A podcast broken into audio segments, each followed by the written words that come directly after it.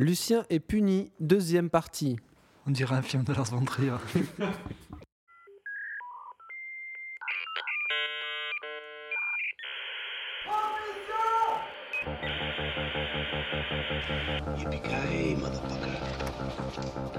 Non seulement t'es vulgaire, mais t'es ordinaire en plus.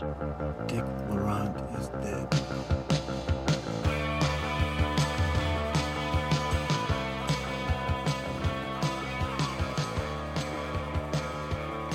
Bonjour et bienvenue dans Transmission, le 17e du nom, le 17e du nom. Monsieur Lucien Alfland, c'est à ma droite et se moque de moi. Comment vas-tu, Lucien? Ça va très bien et toi? Et vous? Tu n'as pas fait tous tes devoirs, je crois, Lucien. Absolument pas, j'étais un très très mauvais élève. C'est pas grave, heureusement, monsieur Manuelas est là à ma gauche pour lui se rattraper, te rattraper. Salut Olivier. Ça va bien? D'ailleurs, j'ai même pas droit à un bonjour. Tu seras puni pendant toute la durée de cette émission, Lucien. Aujourd'hui, nous allons parler ensemble, euh, un petit peu faire une revue des films du printemps qui sont déjà sortis depuis un petit temps, mais bon, c'est pas grave. On parlera d'abord de Don't Worry, He Won't Get Far on Foot de Gus Van Sant, et puis on parlera de The Third Murder de Horikazu Koreeda. Euh, on parlera aussi de L'île aux de Wes Anderson, et on finira euh, malheureusement par une petite rubrique nécrologique, puisque nous allons parler de euh, Isao Takahata et de quelques films euh, de lui que peut-être vous ne connaissez pas. En tout cas, on essaiera de parler des films moins connus de Isao Takahata. Et puis, euh, on a eu moins le temps de préparer un petit hommage à Miloš Forman, mais on, parle, on donnera quelques recommandations sur Miloš Forman en fin d'émission.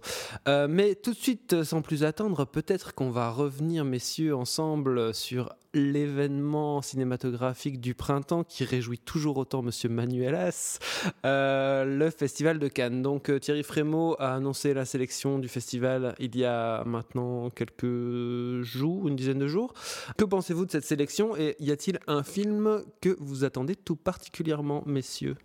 Bah, Au-delà de, nouveau la polémique qu'on se paye cette année par rapport à Netflix, on se prive, on se prive sûrement d'un film de, de. Cuarón et du film de, de, de Saunier, potentiellement. Donc voilà, plus le, film posthume d'Orson Welles. Donc c'est un peu dommageable, d'autant plus que c'est absolument euh, intenable comme, euh, situation euh, et, comme positionnement, à mon avis, du, fe- du Festival de Cannes. Si je dois m'en tenir à la sélection officielle, vu qu'il n'y a pas de film de cette année de, de Nicole Garcia euh, ni, ni de Keshish, je suis un peu, je suis un peu perdu. Donc, euh, Et tu je dois tourne- regretter l'absence du Clair Denis également. c'est ça, c'est ça.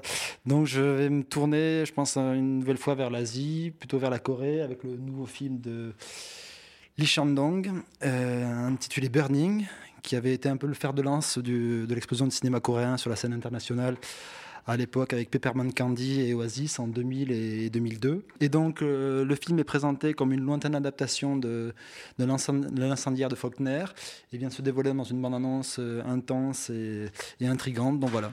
Très bien, Lucien.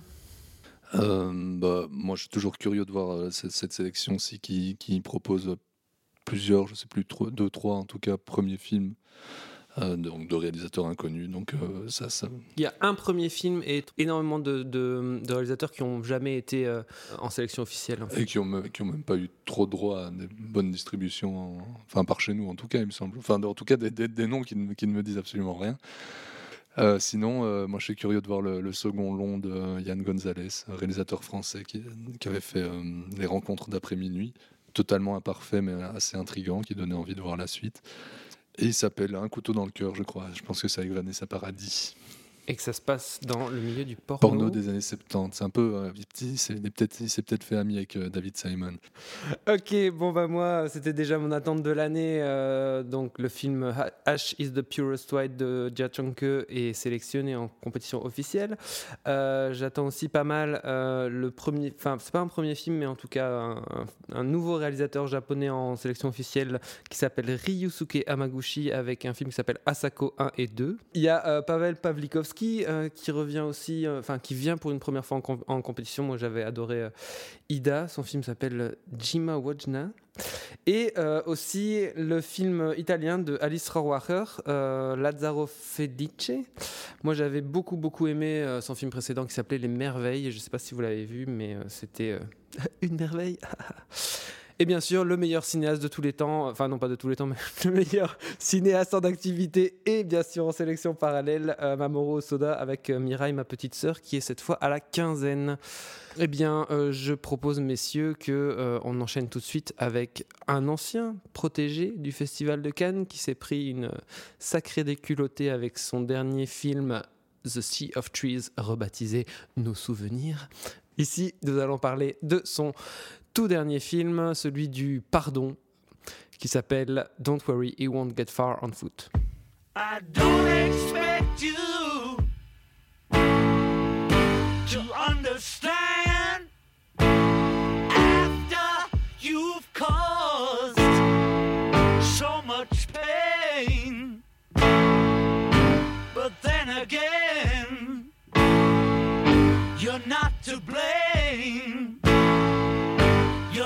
Just a human, a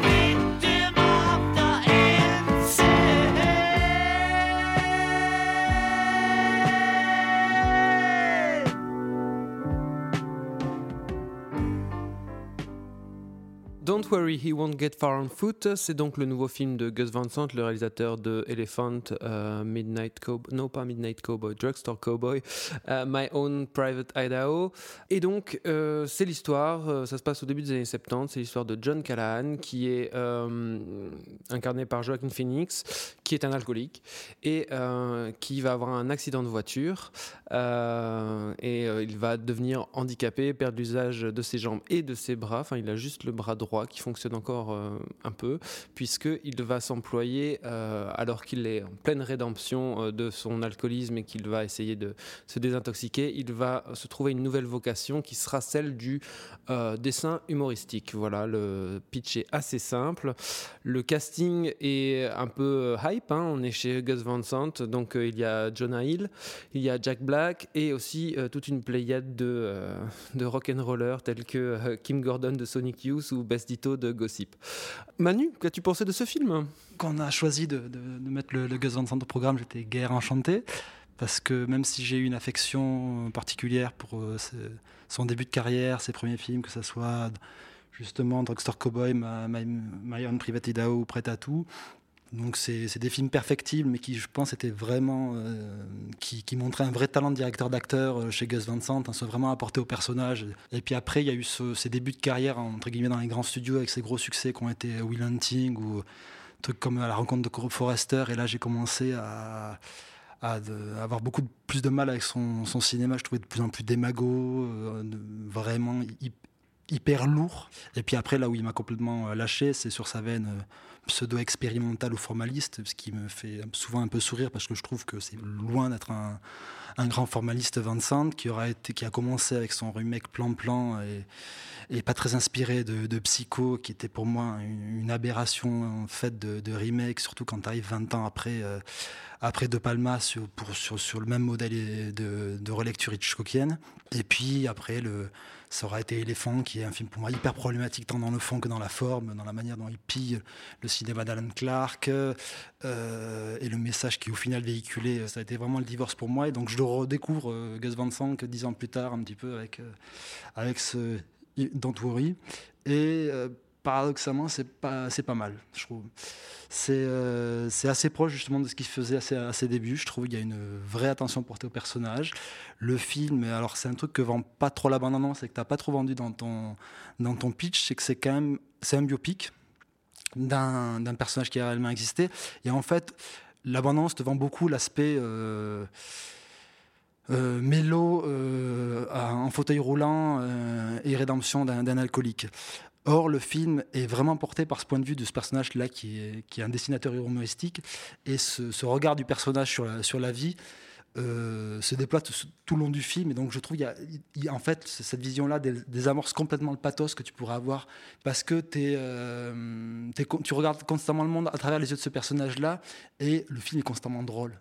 Je trouve même le début du film, quand, il racontait la, la- la journée où il va entre guillemets perdre l'usage de ses jambes, es dans l'ivresse de ces personnages complètement cons quand ils ren- rencontrent Jack Black, etc.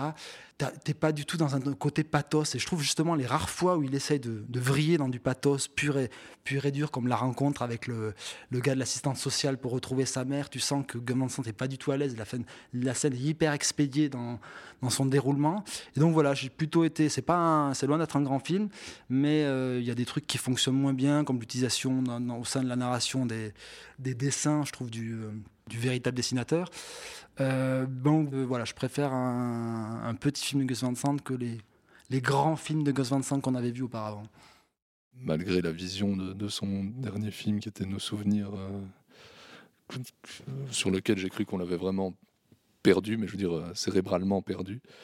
Donc voilà, je suis assez d'accord avec ce que dit Manu sur, le, sur son dernier film, à la différence que moi j'avais un peu plus d'attente par rapport au cinéma de Gus Van Sant que Manu, et du coup j'ai un peu l'impression de voir euh, Gus Van Sant qui fait un film Sundance euh, correct, qui se laisse regarder, qui est pas avec, avec des acteurs qui sont assez bons. Moi, j'ai redécouvert aussi Jonah Hill que j'avais pas vu. euh, je trouvais que c'était une facette de, cet acteur qu'on n'avait peut-être jamais vu. On sent que Gus Van Sant est complètement amoureux de, de Joaquin qui a jamais et de- et et de de- Rooney et de Mara qui a jamais été aussi pense, dans ce film là. Maintenant, je suis pas tout à fait d'accord sur le. On sent comme euh, la, la lourdeur du côté euh, redemption movie, euh, parce que en fait le film ne va ne va ne va que là. Le- même la scène d'ouverture ne, ne, ne laisse ne laisse. Enfin, dès le départ, on, on voit qu'il n'y a que cette, cette possibilité-là, donc on sait exactement où va aller le film, et le film ne fait que dérouler correctement jusque-là.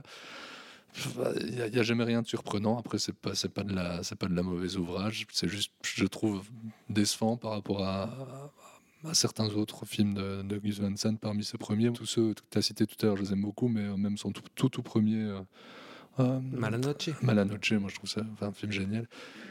Euh, ouais, bah au niveau de l'attente, moi j'étais un peu entre vous deux parce que voilà, c'est clair que j'ai plus d'affection pour euh, les films du début que pour ces films expérimentaux, enfin entre guillemets expérimentaux, même si euh, voilà, je les, je les aime bien, mais ça me passionne pas trop. Alors sur celui-ci, euh, je c'est un film que je dirais agréable. C'est aussi un film oubliable. Pour moi, c'est clairement un film voilà de rédemption, limite une pub pour les alcooliques anonymes. Enfin, en tout cas pour promouvoir la méthode des alcooliques anonymes. Enfin, on a vraiment toutes les étapes, etc. Enfin, c'est pas beaucoup plus qu'une rédemption alcoolique ce film. Mais euh, après, le, la- je veux dire, le, le montage est très éclaté. Euh, Il y a l'emploi des dessins. Il y a pas mal d'artifices, euh, on va dire de, de montage, notamment avec des volets, plein de, enfin Ah plusieurs oui, fois avec des volets, mais de toute façon, c'est ce que, je, ce que je le disais auparavant. Je pense que c'est pas du tout un grand formaliste comme on l'a vendu. Oui, Et mais- je trouve que le film en est la preuve. Les, Mais je trouve que ceci fait en fait cache-misère d'une histoire qui fondamentalement est très très très linéaire et pas très surprenante. Mais après, enfin, ça, fon- ça fonctionne. Le film est relativement agréable à, à regarder. En effet, il est, il est plutôt bien joué. Enfin, moi, je trouve que Jonah Hill en fait des caisses. Euh, Je trouve aussi que Jack Black en, en fait un peu trop, même si à un moment, dans, dans une scène qu'on dévoilera pas ici, il laisse entreapercevoir le potentiel dramatique qu'il a. Et à mon avis, euh, il- il est énorme. Jack Black fait du Jack Black. quoi. En tout cas, n'empêche est qu'on voit beaucoup les acteurs jouer. Il y a aussi, enfin, je veux dire, on, on- on ne dépasse jamais le fait que tiens, c'est Joaquin Phoenix. Oh tiens, il fait l'alcoolique. Oh tiens, il a, on lui a quand même mis une drôle de perruque. hein. Ah, est-ce que c'est un postiche ou est-ce que ce n'est pas un postiche? Mais après, euh, ça se suit de manière euh, agréable. Euh, En effet, le personnage principal, enfin Joaquin Phoenix, porte vraiment le film et je trouve en effet que euh, on n'est jamais dans le pathos, même si je trouve pas le film aussi drôle que toi tu, tu as pu le dire. Et en effet, la virée alcoolique du début, moi je la trouve pas drôle, je la trouve pathétique et euh, là pour le coup vraiment assez bien senti sur, euh, sur le malaise. euh, dans le côté pathétique, il y a quelque chose aussi de drôle, quoi, parce que tu te dis, ben, tu, tu sais, tu sais très bien où ça se dirige, euh, du fait de la narration éclatée, de toute façon, tu as, ce qui se passe euh, au final sur cette scène-là, et donc il, s'amuse à les tirer, à jouer la connerie des personnages jusqu'au bout, quoi, tu vois. Mais Je me, je me souviens déjà plus, mais est-ce que le film commence pas en voix off en plus? Puis c'est un truc qui se perd. Parce que j'ai l'impression qu'il dit, euh, au début, on l'entend dire en voix off que c'était sa euh, xème, euh, son, sa x- enfin, son xème réveil avec une gueule de bois. Non, c'est parce qu'il est, il est, il intervient en même temps sur, dans une des temporalités sur scène où il ah raconte c'est ça, ouais, voilà. ouais, son, ouais. euh, son expérience enfin, de rédemption. Donc, enfin, c'est vraiment, c'est vraiment particulier et problématique, hein, cette, cette construction-là dans le film. Je pense qu'à la limite, il aurait peut-être gagné en étant encore plus, euh, plus linéaire, donc peut-être plus classique, peut-être moins. euh, Enfin, avec une forme encore moins travaillée, mais euh, moi j'ai été un peu perdu par, ce, par cette déconstruction euh, temporelle. là. T'as un peu de mal à raccrocher les wagons euh, ça, pendant, ouais. je pense, le- les 15-20 premières minutes du film parce que, effectivement, cette narration éclatée se justifie pas tant, tant, que, tant que ça. Et donc, tu as un peu du mal à suivre au début. Ça apporte rien, ça, ça retire même parce que tu, tu- en fait, tu as avec ce, avec ce, ce- cette problématique-là, tu, ce problème-là, tu rentres, euh, tu ne rentres que euh, qu'à partir du moment où il est déjà euh, handicapé dans le film, et donc tu perds un peu toute l'accroche que tu peux avoir avec le personnage, enfin l'entrée que tu peux avoir de- dans le personnage, si je puis dire. Après, je suis assez d'accord avec toi que le, le- le dé- le décalage de- du personnage donc de ce John Callahan, enfin, on va dire anesthésie un peu le côté pathos dans lequel ça aurait, pu- ça aurait pu tomber. Et Il y a quand même des scènes qui sont assez, assez drôles, enfin, il y a des scènes qui sont franchement réussies avec lui, euh, notamment une, une scène où ils réapprennent euh, le- les rapports intimes euh, après la convalescence, qui est Ah euh, oui, franchement, Super franchement drôle. drôle. Super drôle et pas du tout politiquement correct euh, dans, Ouais. dans, le climat actuel. Quoi. Très bien, ben, je propose qu'on passe euh, maintenant à la partie japonaise de l'émission qui va durer un certain temps. Euh, on va parler d'abord de The Third Murder de Hirokazu Koreeda.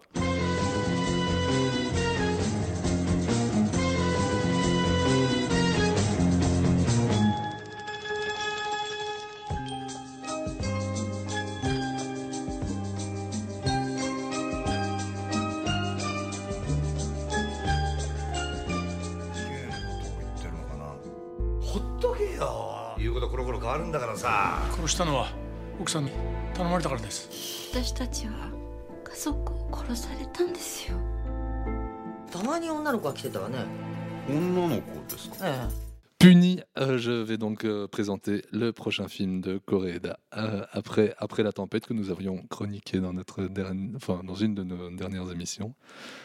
Euh, c'est donc l'histoire d'un employé accusé d'avoir tué son patron. Euh, voilà, j'en sais pas plus parce que j'ai pas vu le film, Euh, mais voilà, j'en passe la parole à Olivier qui va en parler mieux que moi. En fait, Lulu, c'est plutôt l'histoire d'un avocat qui doit défendre un employé qui a tué son patron, Enfin, qui est accusé d'avoir tué son patron. Et justement, le, le- est-il coupable ou n'est-il pas? Parce que lui se donne d'office comme étant coupable. Euh, ça- c'est un, c'est un suspense qui va grandir tout au long du film, qui va grandir Mais pas vraiment. difficilement. Contrairement au film précédent, c'est pas un film très aimable, euh, The Third Murder. C'est plutôt un film assez, assez gris, assez lent, qui a des gros problèmes quand même de- de- d'évolution, euh, de tension dramatique et, euh, de comment dire de, de serrage de son scénario. En tout cas, le, film est assez lâche et ça provoque une sorte de rythme qui est quand même assez ronflant et qui du coup provoque aussi des ronflements dans la salle. Après ça, euh, le film est quand même pas dépourvu de qualité. Enfin, je veux dire, c'est il est, euh, c'est un cinéaste. euh, on sent qu'il est inspiré sur certaines scènes, qu'il est beaucoup moins inspiré par d'autres. Ici, le film multiplie les scènes euh, d'interrogatoire de face à face entre euh, l'avocat et euh, le, client, on va dire. Et là, il y a une idée visuelle que le, réalisateur travaille et répète donc sur, les, reflets sur la vitre qui, sépare les deux, personnages. C'est un truc qui travaille tout au long de son film, c'est-à-dire que les deux personnages, quelque part, sont jumeaux. D'ailleurs, ils ont, des filles qui ont euh, plus ou moins le même âge. Euh, la fille de la, du, du- du- du troisième personnage, celui qui s'est fait tuer, euh, a aussi plus ou moins le même âge. Et en fait, euh, Koreeda travaille, ce qui l'intéresse, c'est les corrélations entre ces trois personnages et de montrer à quel point qu'il en faut peu, en fait, pour devenir euh, un, ouvrier accusé de meurtre, un patron ou euh, un avocat, qu'il en faut peu pour être d'un côté ou de l'autre. Et que finalement, la vérité que l'avocat cherche ne tient vraiment pas à grand-chose. Et d'ailleurs, il va être lui qui, au début, est un peu comme Meursault, l'étranger de Camus, qui s'en fout un peu de la vérité qui fait juste son job, va être euh, petit à petit gagné par euh, cette, euh, cette, cette quête de, de- la vérité. Et, et ça, c'est assez beau. Maintenant, le film manque clairement de, de- structuration dans son récit. Quoi. Je, rejoins tout à fait Olivier dans, dans, les problèmes vraiment de, rythme du film. Après, c'est vrai, il y a des, malgré tout des partis pris euh, formels et de mise en scène hyper intéressants. Tu l'as dit, l'évolution de la, la manière dont il va filmer toutes ces scènes de, de parloir entre l'avocat et le l'accusé et la manière dont progressivement les, reflets des personnages vont se superposer ou même lors d'une des avant-dernières scènes de, de, parloir où il va les filmer, il va quasiment par un jeu de focal effacer la vitre qui se retrouve en- en- entre deux pour quasiment les réunir dans le cadre. Donc il y avait vraiment des parties pris très très intéressants jusque dans la scène vraiment finale où leur- le- leurs visages finissent par se superposer, une sorte de surimpression entre deux qui est très belle et qui est, qui est, qui est payante dans, dans, dans, le symbole qui travaille tout au long du film, de, de- de ce reflet entre les personnages. Après, je pense qu'il est aussi intéressant, cette notion de vérité dont tu parles, c'est euh, l'intérêt du, du film, il est plus dans le questionnement de, de le parcours de cet avocat et de comment le film glisse de ce jeu de dupe, entre guillemets, est-ce qu'il est coupable ou non coupable, sur vraiment euh, le personnage de, l'avocat et sur la manière dont il va travailler différents symboles, parce qu'on a parlé du miroir, mais il y a aussi le symbole de la croix qui revient, qui est le symbole de la croix, qui est le, lieu où a été tué et brûlé le, son patron et qui, retrouve un écho dans la fin avec le motif de la croix qui est repris dans les, dans les fils électriques à la sortie de la prison, etc. Donc il y a tout un jeu comme ça régulier de, symboles qui est assez intéressant. Et puis cette notion de la vérité, c'est aussi, aussi une mise en accusation, je pense, du, tout simplement de la manière dont le système euh, judiciaire euh, japonais fonctionne, où tu vois, tu as carrément une scène. Alors, Koreeda est assez fin, je trouve, dans son utilisation assez symbolique de, de sa mise en scène et comment il met en relation certaines choses. Après, il a aussi quelquefois le verbe assez lourd pour surexpliciter, quelquefois par le dialogue, ce qui, ce monte déjà si bien à l'image. Il y, a un, il y a un moment intéressant dans le film qui est le moment où l'accusé va, va, va, va rebrousser chemin et déclarer son innocence. Et en fait, toute l'accusation ne porte que sur ses aveux. Et donc, il va y avoir une sorte de réunion de crise entre les avocats, le procureur et la, et la partie adverse. Et euh, là, on te laisse comprendre qu'en fait, la décision n'est prise de- pas d'une recherche de la vérité, mais du bon fonctionnement de la machine judiciaire euh, japonaise et que, entre guillemets, que les, les vic- les victimes ou les, ou, les, ou les bourreaux, entre guillemets, ce qui, ce qui est du domaine de la vérité, on s'en intéresse assez peu. Ouais, et puis Et- c'est, clairement, un- en tout cas, une attaque contre le système judiciaire japonais et où il nous rappelle quand même assez fréquemment que la peine de mort est en jeu et euh, il démontre à quel point euh, justement ce système euh, ne tient n'en tient qu'à un fil et que de nouveau les les donc les avocats comme tu l'as bien expliqué avocats procureurs enfin les personnels de la justice tient plus à sa réputation et à, la procédure que finalement à la vie de sauver la vie de quelqu'un ou de ne pas la sauver quoi. Donc les, les soucis du film ne tiennent que sur le, sur le manque de rythme, parce que tout ce que vous dites là, ça donne, ça donne envie en fait. Il y a ce souci de manque de rythme, il y a le souci euh, de... Euh, tu as plein de, de scènes qui sont assez longues où tu as juste les gens qui traversent des espaces et ça sert pas grand-chose. Euh, tu as aussi un moment très étrange où d'un coup il change de point de vue et il va dans le point de vue d'un personnage secondaire pour une scène qui est assez longue, assez décalée. Assez, assez cryptique. euh, Et il y a- ouais. justement, parce que tout, tout le film est porté vraiment du point de vue du personnage de l'avocat tu tout le temps. Et il y a un moment, il fait une rupture, euh, non, il passe sur, un, sur un personnage annexe du, du film. Et la scène, en plus, n'est loin d'être Et donc, elle, rajoute une couche de mystère, mais qui n'est pas nécessaire à ce moment-là du récit, parce que l'aspect euh, thriller juridique, euh, c'est pas vraiment ça, en fait, le film. C'est pour ça que tu t'attends à une montée de tension sur la, la culpabilité ou non du, du- personnage. Et en fait, le film repose pas vraiment sur ça. Donc il y a un côté assez déceptif sur certaines attentes que tu peux avoir vis-à-vis du film. Oui, puis euh, même stylistiquement et même au niveau purement du jeu d'acteur, je trouve que cette scène, euh, on a l'impression qu'elle fait pas partie du même film. Par contre, il y a une scène, par exemple, qui réussit très très bien au, au début du film. C'est une scène qui va euh, dépeindre en vraiment en très peu de temps et en très peu de plans et le choix des plans est super inspiré qui va dépeindre le- les rapports entre le, le personnage de l'avocat et sa fille qui est une scène vraiment très très belle et d'un coup tchac on, on rentre dans le récit et ça rajoute beaucoup sur le, sur le personnage sans dire grand chose Sur le personnage, sur, euh, sur ce qui va être véhiculé, sur la culpabilité aussi du nom du, de, de l'accusé, c'est hyper intéressant cette scène. Elle, est- elle, elle rentre en résonance dans tout le film. Quoi. Très bien. Ah bah non, tu fais la sortie, Lucien. Tu es puni jusqu'au bout. Euh, na- sortie euh, côté cour ou côté jardin Ok, on va enchaîner avec euh, le film de Wes Anderson, euh, L'île des chiens ou l'île aux chiens? L'île aux chiens. L'île aux chiens.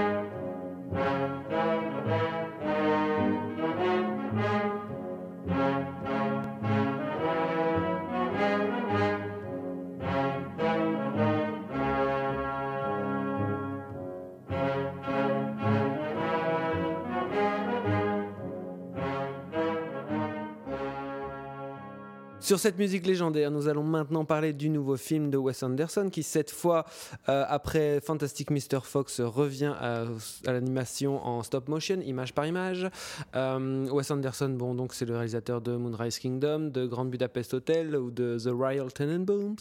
Ça se passe dans un futur proche et euh, ça se passe au Japon. Et donc, un méchant maire d'une ville fictive décide de- d'extrader tous les chiens de la ville sur une île décharge qui se trouve à quelques kilomètres euh, au large de- des côtes de sa ville. Et un jour débarque le petit Atari qui est à la recherche de Spots, euh, son chien qui a été euh, débarqué sur l'île.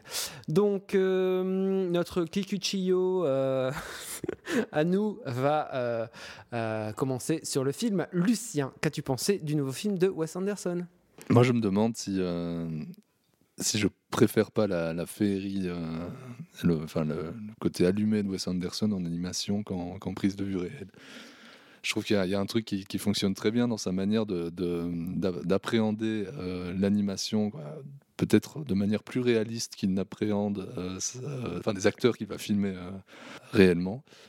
Donc, donc dans, l'ensemble, j'ai- plutôt, j'ai même franchement aimé le film. Je trouve, je trouve d'abord esthétiquement et techniquement très réussi. Bah, bah, bah, très régulièrement, euh, ça peut avoir tendance à sortir même un peu du film, à, donner un peu de recul. euh, mais je, me- suis plusieurs fois demandé comment.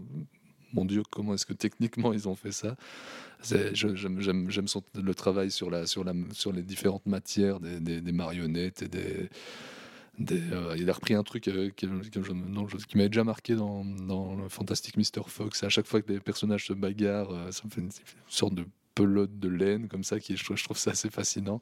Moi, je suis complètement d'accord avec toi. Je, enfin, moi, j'ai beaucoup, beaucoup aimé le film et je préfère, en effet, enfin. J'ai pas vu Fantastic Mr. Fox. euh, Jusqu'alors, j'avais pas vu tous les films de Wes Anderson, mais tous les films de, Wes Anderson me laissaient émotionnellement froid et admiratif devant la forme. Et cette fois-ci, je continue d'être admiratif devant la forme, mais euh, bizarrement, émotionnellement, je suis beaucoup plus impliqué. Euh, je trouve qu'il y a une, euh, Parce une résistance. En fait, il y a une résistance entre son univers et euh, les personnages euh, qu'il filme en prise de vue réelle, puisque l'univers est très factice, hein, c'est toujours la même chose, les aplats, euh, le, le côté symétrique, le côté un peu comme on, comme on le dit, un maison de poupée, ce côté un peu Justement, le bonbon. côté maison poupée fonctionne mieux quand il a des marionnettes en face de lui. Quoi. Et moi, je trouve que je trouve qu'avec les personnages principaux, ça crée une, ça crée un, un- comment dire, une différence de, de niveau de lecture qui moi m'empêche, en tout cas, de rentrer dans ces films. Et je trouvais aussi qu'il y avait des problèmes scénaristiques dans ces films qui font que je m'ennuie au bout d'un moment. Ouais. Euh, mais là, Wes Anderson, ce qui l'intéresse, c'est les relations entre les gens. Le- ce qui travaille ici dans L'île aux chiens, c'est euh, enfin, en tout cas, son pic émotionnel, c'est vraiment l'attachement entre un petit garçon et son chien, et euh, c'est un, un truc qui va retravailler de- tout au long du film. Et euh, c'est là où euh, se joue, euh, ce- c'est là, c'est ça qui intéresse Anderson en fait au final au niveau émotionnel. Et moi, je trouve que dans ce film-là, déjà euh, esthétiquement, je le trouve très beau. Oui, et est- puis est j'adore le fait que tous ces chiens soient, soient tout pourris comme ça. Ils sont tous abîmés. Il y en a un qui a même la moitié de la, de la- la gueule cramée où il a plus de poils. C'est des vrais bâtards comme on les aime. Quoi. Et c'est vrai, c'est ça. Et alors, par contre, il y a une scène où donc Brian Cranston, le personnage de Chief, Qui a une voix géniale. et tout, et il vient de se bagarrer, il est tout niqué, et il rencontre euh, Nutmeg qui est euh, interprété par euh, Scarlett Johansson. Et cette scène est d'une simplicité et euh, d'une d'une justesse au niveau de l'animation et des dialogues. C'est vraiment super beau la manière dont il tombe amoureux, la manière de, sur quoi ça se joue. C'est euh, genre il lui dit un truc hyper maladroit, il paraît que tu as été avec tel, tel chien, puis elle, lui dit mais enfin pourquoi tu me dis ça? Oui mais tu sais ce qu'on raconte, etc. Et alors, alors que lui il est subju- subjugué par la rencontre qu'il fait, et puis il l'imagine en train de faire des tours, etc. Cette scène de rencontre est si belle. Écoutez, à la limite, j'ai pensé aux scènes de rencontre entre euh, Neil McCauley et Edie dans Hit à ce moment-là. Ben, ouais, moi, je trouve, la, scène magnifique aussi. Et un truc qui me frappe pour revenir euh, sur ce qu'on sur disait, ce que tu formules beaucoup mieux que moi, parce que j'essayais de formuler en début en début d'intervention.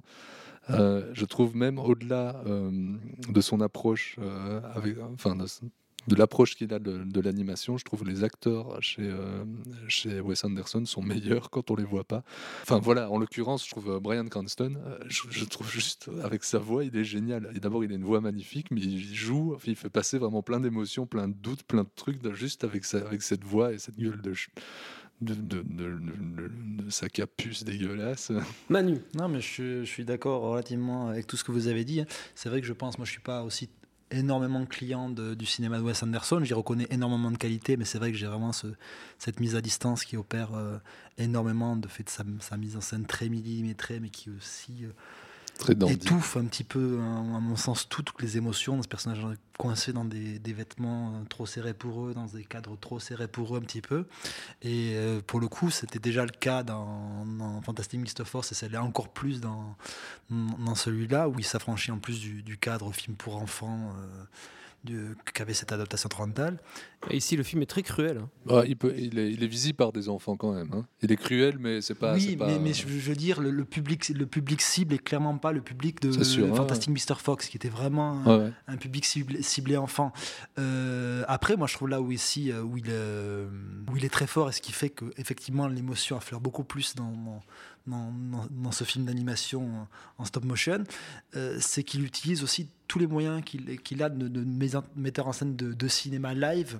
Donc en termes de, de travelling, tous les moyens qu'il utilise, etc., pour rendre réaliste tout, tout ce monde-là, malgré les effets, malgré ce côté euh, quelquefois un petit peu à l'ancienne de certains effets en stop motion, ça, ça donne un surplus de, de- ça dramatise encore plus certaines, certaines séquences, certaines émotions, et ça marche vachement bien dans, dans, certains échanges entre, entre le, le, le- le- gamin et le, chien joué par, par Cranston. Voilà, c'est euh, voilà, j'ai pas grand chose à dire de film parce que ça reste c'est pas un film qui m'a transporté euh, au-delà de ça, c'est pas tout d'un coup la révélation, mais je trouve en tout cas ce- c'est là où son style, à mon, sens, c'est pas une le plus, et j'espère qu'il va explorer plus longuement ce, ce, ce type de, de cinéma-là, parce que je pense que c'est là qu'il a le, le plus à y gagner. Je suis d'accord et je trouve même, enfin, je trouve que je, je préfère ces films plus récents à ces films plus anciens. Mais à chaque fois, il me manque un truc. Et là, c'est peut-être le premier où, même si c'est pas, je sais pas, je suis pas, pas grandement ému par le film, c'est peut-être le premier où je me dis bon, le film est techniquement euh, et euh, visuellement, j'ai rien à reprocher. Vraiment. Et moi, en plus, rythmiquement, j'ai moins à reprocher qu'avant. Ouais. Mais, mais en plus, je beaucoup trouve moins qu'il y a long que ses précédents films Ouais. aussi. hein. Il est un format beaucoup plus court, beaucoup plus resserré. Je pense qu'il doit faire 1h30, là où ses films précédents faisaient dans les 2 heures. hein. Après le film, enfin, euh, je sais pas si c'est euh, complètement intentionnel, mais il a aussi assez, il résonne quand même assez fort avec euh, l'actualité. euh, voilà, on peut faire plein de, lectures de voilà ces, populations qui sont stigmatisées, mises au banc de la société, livrées à elles-mêmes, à, pourrir comme ces chiens sont sont tout pourris. Ah non, non, il y, y y a une- une lecture qui est, qui est, qui est pas hyper profonde, mais, mais qui, qui tient la route, qui est presque, qui est presque politique. Il y a, a une, lecture antispéciste qu'on peut avoir, hein, parce que ne, serait-ce que dans les premiers panneaux euh, qu'on a où, où il joue le jeu en disant tous les, dialogues chiens ont été traduits, le, reste on s'en fout. En gros, c'est plus ou moins ça qui, plus ou moins ça qui, dit. C'est aussi une, manière de, poser la problématique antispéciste comme ça dès, le- premier panneau. Et puis il, il la, il la travaille pas. euh, je veux dire, il en fait pas un sujet euh, complet pour son film, mais c'est quelque chose qu'il pose là et qui, qui moi m'a travaillé un peu tout le long du film. Très bien, ben, euh, écoutez, on va conclure sur euh, l'île aux chiens et on va passer tout de suite à la rubrique nécrologique. Arrêtez les pendules. Coupez le téléphone. Empêchez le chien d'aboyer pour l'os que je lui donne. Faire taire les pianos et sans roulement de tambour. Sortir le cercueil. Avant la fin du jour Que les avions qui hurlent au dehors dessinent dans le ciel ces trois mots. Il est mort. 努力してこっさり飲み込めば変化は誰にでもできる俺たちタヌキは人がいい調子に乗るサービスすぎるこれが失敗のもとじゃ分かったかな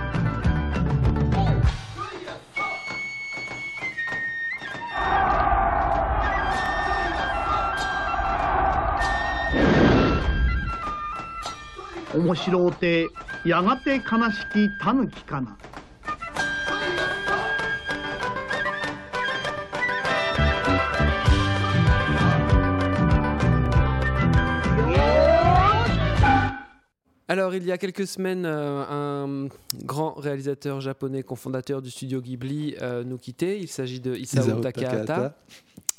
Euh, donc, réalisateur, Lucien? Réalisateur absolument De japonais de Popomko, de, du tombeau des Lucioles, de la princesse Kaguya. Voilà, de- et donc le tombeau enfin, des de- Lucioles, Pompoko et le conte de la princesse Kaguya, nous n'allons pas en parler ce soir, puisque ce sont des films relativement connus, mais euh, on a décidé euh, de me convaincre. Voilà, de convaincre Lucien de se pencher un petit peu plus sur ses lacunes. Voilà, on va. Qui sont grandes. En fait, on pourrait transformer ça même en, en petit, euh, en petit En euh, plaidoyer.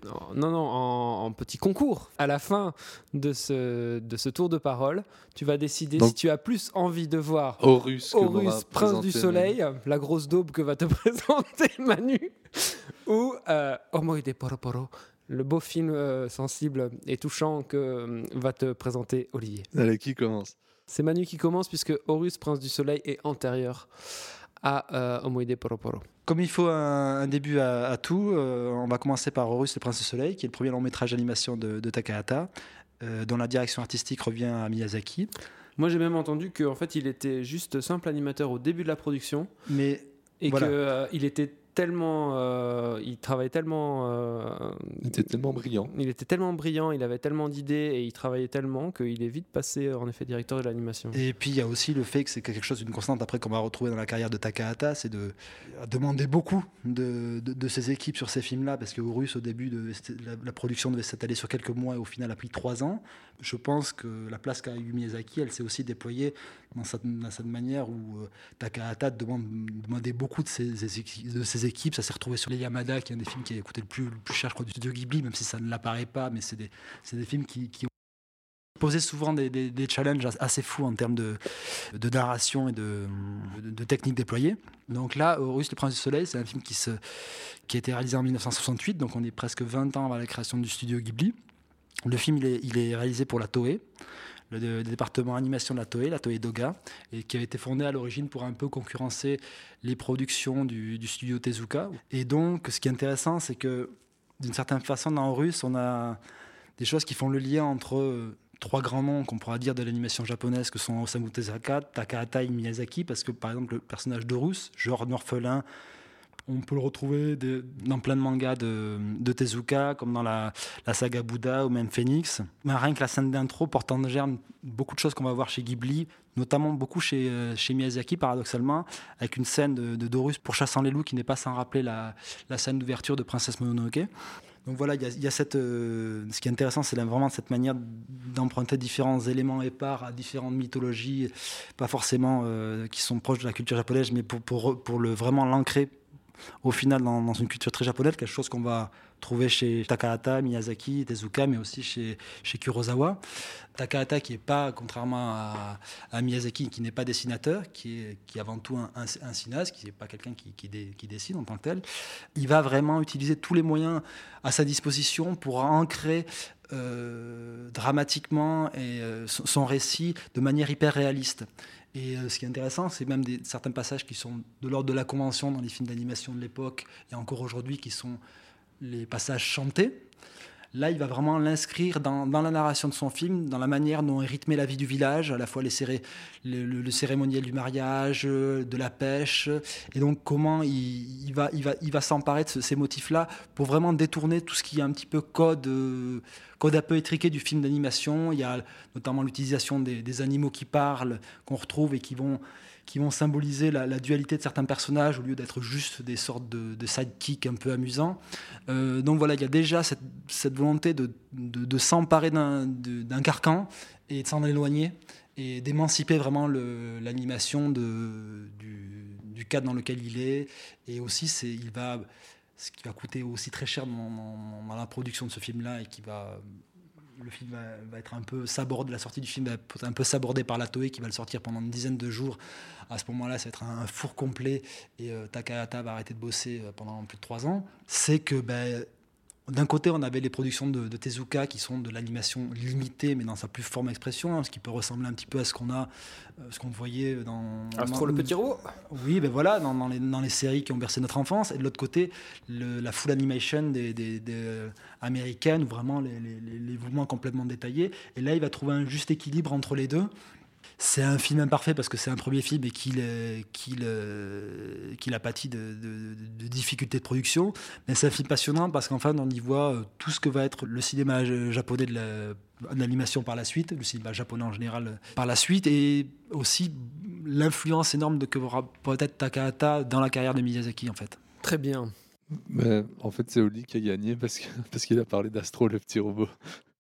Euh, on se téléporte un peu plus tard, euh, donc en 1991, quand on va sortir euh, Omoide Po- Poro Poro, donc euh, Souvenir goutte à goutte traduit en français. Des films Ghibli, c'est un des rares qui ne soit pas sorti en salle en France. Après, il faut savoir, c'est que justement, je t'interromps un petit peu. Quand on parle de Ghibli, on parle plutôt de Miyazaki que de Takahata. Une des raisons de, ça, c'est que l'animation japonaise expose grosso modo avec, avec le tombeau des Lucioles de Takahata et surtout Princesse Mononoke qui va avoir une distribution à l'international très poussée avec la Setter qui va, qui va faire de la promotion du film, etc. Il y a, quand même une grande importance de, de, la Setter dans la promotion de ce moment-là de, des films Ghibli. Et puis il va avoir une ressortie salle chaque année. C'est Buena Vista qui avait racheté le catalogue de Ghibli et qu'il sortait régulièrement. Sauf qu'en dans ce laps de temps, je crois Miyazaki a fait, euh, lui a eu quatre films récents. Et Takahata en, fera deux, deux par la suite. On va découvrir aux Russes avec 36 ans de décalage. Euh, on- C'est des films qui vont avoir 20, 20, 12, 15, des fois énormément de, décalage par rapport au moment où ils vont être exposés en salle. Et donc, je pense la place que Takahata a pris dans, dans l'inconscient collectif ou dans l'image de Ghibli aussi due à ça que sa production était beaucoup plus moindre à ce moment-là. Et euh, même la ressortie de ses films n'a pas été distribuée de la même façon que les films de Miyazaki. D'ailleurs, euh, Takahata était très, enfin, la réputation d'être très très lent. Et d'ailleurs, Miyazaki se foutait un peu de sa gueule là-dessus, mais ça, ça créé clairement des, problèmes au, sein du euh, studio Ghibli. Euh, notamment quand euh, ils ont lancé Ghibli, ils ont lancé la, production simultanée du Tombeau des Lucioles et de Mon voisin Totoro. Et Mon voisin Totoro va, sor- va sortir dans les temps, mais avec un, en faisant un carton énorme au Japon. Et tandis que le tombeau des Lucioles aura déjà du retard et Takahata va le sortir dans une forme qu'il estime imparfaite. Homoide Poro Poro, c'est le film qui fera donc derrière le tombeau des Lucioles. C'est aussi un film qui va prendre énormément de retard. Euh, il est adapté euh, d'un manga qui est euh, signé Otaru Okamoto et Yukio Tone.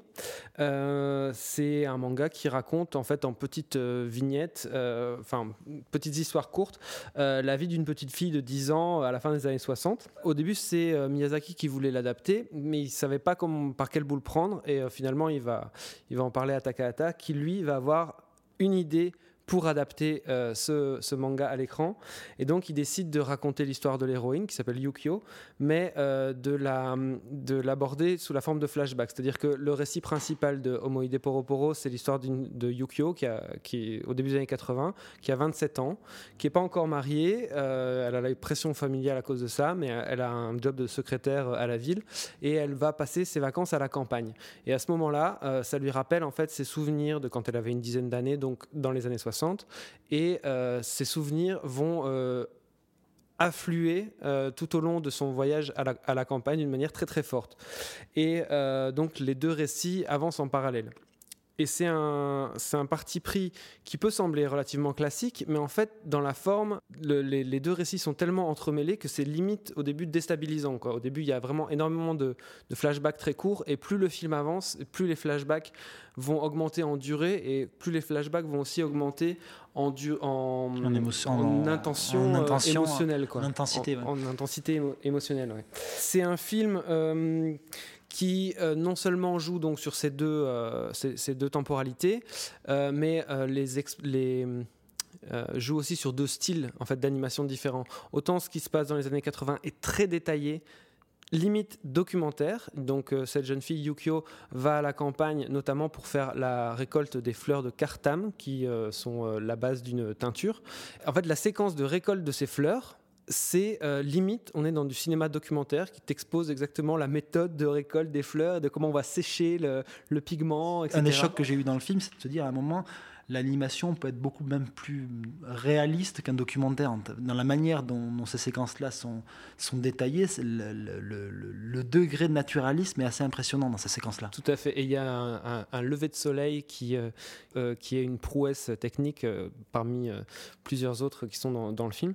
Et oui, donc voilà, autant le style de, ce qui se passe dans les années 80 est très très réaliste, autant le style qui se passe de la partie qui se passe dans les années 60 est beaucoup plus pastel au niveau des couleurs. Et euh, ce qui est très beau, c'est que les, on va dire les contours des décors sont pas finis, ou ils sont juste esquissés. C'est comme si, euh, comme on était dans les souvenirs, euh, Yukio ne se rappelait plus, n'avait plus des, de, souvenirs aussi forts de, de, de- l'endroit dans lequel que ça se passait euh, que des personnages en fait qui, qui l'ont qui l'ont chamboulé quand elle était quand elle était enfant. Il y a une scène notamment qui est absolument magnifique, très poétique de, son premier de son premier on va dire émoi amoureux et ça plus le film avance et plus les souvenirs sont en fait des choses qu'on se rend compte qu'elle n'avait pas bien comprises quand elle était enfant et qui, vont plutôt dans, le, dans les profondeurs, on va dire, de, l'âme humaine et de la complexité euh, de- de- des êtres, euh, et qui sont en fait des choses que, comme elle revisite avec son, âge, eh bien, elle comprend mieux.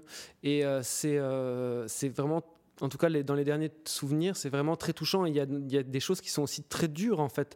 La manière dont on peut saisir une parole d'un parent euh, qui, euh, voilà, qui parle dans notre dos de, nous, euh, des déceptions, en fait, aussi. Il y a pas mal de déceptions dans, la vie de cet enfant. Et c'est aussi un film qui, qui s'attaque euh, clairement à la place de la femme dans la société japonaise, comme euh, euh, Takahata leur fera aussi dans euh, hum, Le conte de la princesse Kaguya. Et puis qui oppose aussi bien sûr la vie à la campagne et la vie à la, ville, un grand classique de l'animation japonaise et du cinéma japonais de manière générale aussi le, film, ce qui est très étrange, c'est qu'il y a des, longues scènes de dialogue en fait dans cette veine réaliste dont on parlait euh, tantôt. Il y a vraiment des longues scènes de dialogue avec euh, un personnage qu'elle rencontre euh, à la campagne. Et comme je disais, on va en savoir plus sur, sur l'âme humaine et c'est pr- c'est limite. Enfin, Le film s'ouvre sur un, générique à la Ozu, hein, sur, un, sur un tissu. Mais en fait, c'est aussi peut-être le film le plus, euh, le plus ozu, euh, ozouien, ou en tout cas celui qui, euh, je dirais même bergmanien parfois, en tout cas, qui vraiment euh, va euh, explorer toute la complexité euh, des- de, de ces personnages. Et, euh, et voilà, c'est un film qu'il faut absolument voir. Navré, Jack. Je ne voulais pas que ça se termine comme ça. Danny m'avait mis en garde contre toi. Il dit que tu as tué Mozart.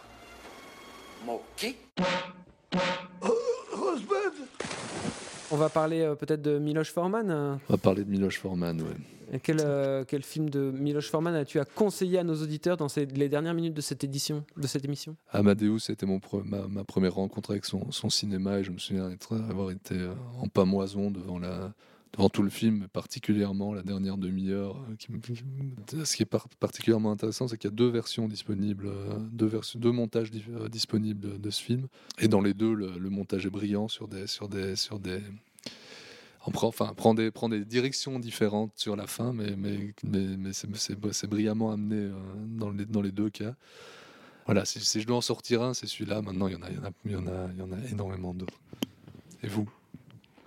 Ben, moi, j'ai une- pas une grande connaissance de, de, de- de ses débuts, donc ça va être plutôt sur sa carrière américaine. euh, Je vais parler. Ça sera vraiment, c'est pour moi, ces deux, deux grands bi- biopics sont Man on the Moon et, et Larry Flint.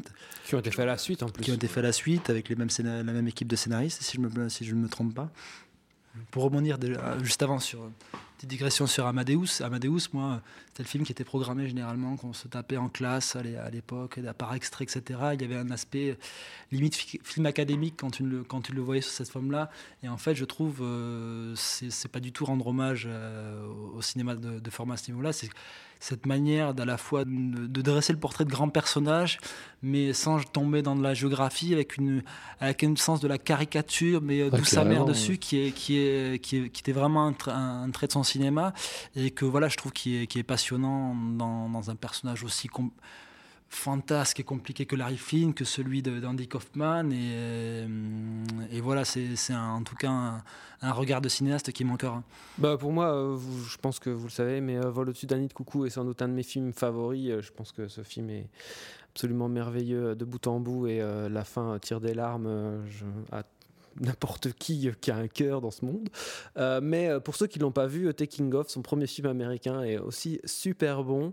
C'est un regard tchèque sur la société hippie, euh, enfin sur le, on va dire l'avènement hippie juste après l'avènement hippie. Donc c'est vraiment assez frais, assez neuf. Et puis, enfin voilà, finalement, alors que les enfants fuguent et se réunissent tous ensemble pour parler du flower power, finalement, ce sont les parents qui sont les plus les plus à plaindre et qui sont les plus malades, on va dire et euh, qui finissent tous dans une orgie sous, euh, sous THC qui est euh, assez superbe à voir. Voilà. Sous THC. Bon, sur ces bonnes paroles, on va prendre du THC et on va vous dire au revoir. Vous pouvez revoir les films de Takahata et de Miloš Forman et de Taviani aussi et vous nous en parlerez comme ça dans, dans vos commentaires et vous direz pourquoi est-ce qu'on rate vraiment quelque chose de super. Voilà, et on se retrouve d'ici un mois pour parler, entre autres, sans doute, du film de Stéphane Brisé, du film d'Asghar Faradi. On verra bien ce que ça donne. Euh, allez, à plus tard. Ciao.